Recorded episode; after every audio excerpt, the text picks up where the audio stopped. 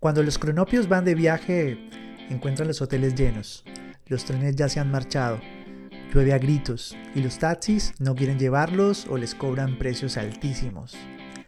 Los cronopios no se desaniman porque creen firmemente que estas cosas les ocurren a todos y a la hora de dormir se dicen unos a otros, la hermosa ciudad, la hermosísima ciudad, y sueñan toda la noche que en la ciudad hay grandes fiestas y que ellos están invitados.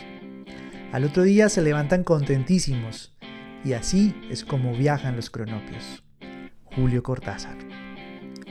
Hola a todos y todas, bienvenidos a este viaje sensorial llamado Cronopia, un podcast en donde viajaremos a través de las sensaciones que expresan nuestros relatos, nuestras historias y también nuestras experiencias compartidas.